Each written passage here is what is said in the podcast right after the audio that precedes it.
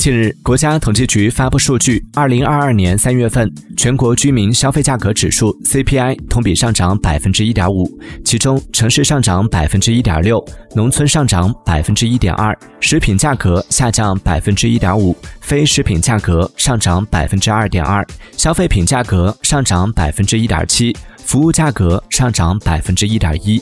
二零二二年一到三月平均全国居民消费价格指数 CPI 比上年同期上涨百分之一点一。三月份全国居民消费价格环比持平，其中城市持平，农村持平。食品价格下降百分之一点二，非食品价格上涨百分之零点三，消费品价格上涨百分之零点二，服务价格下降百分之零点二。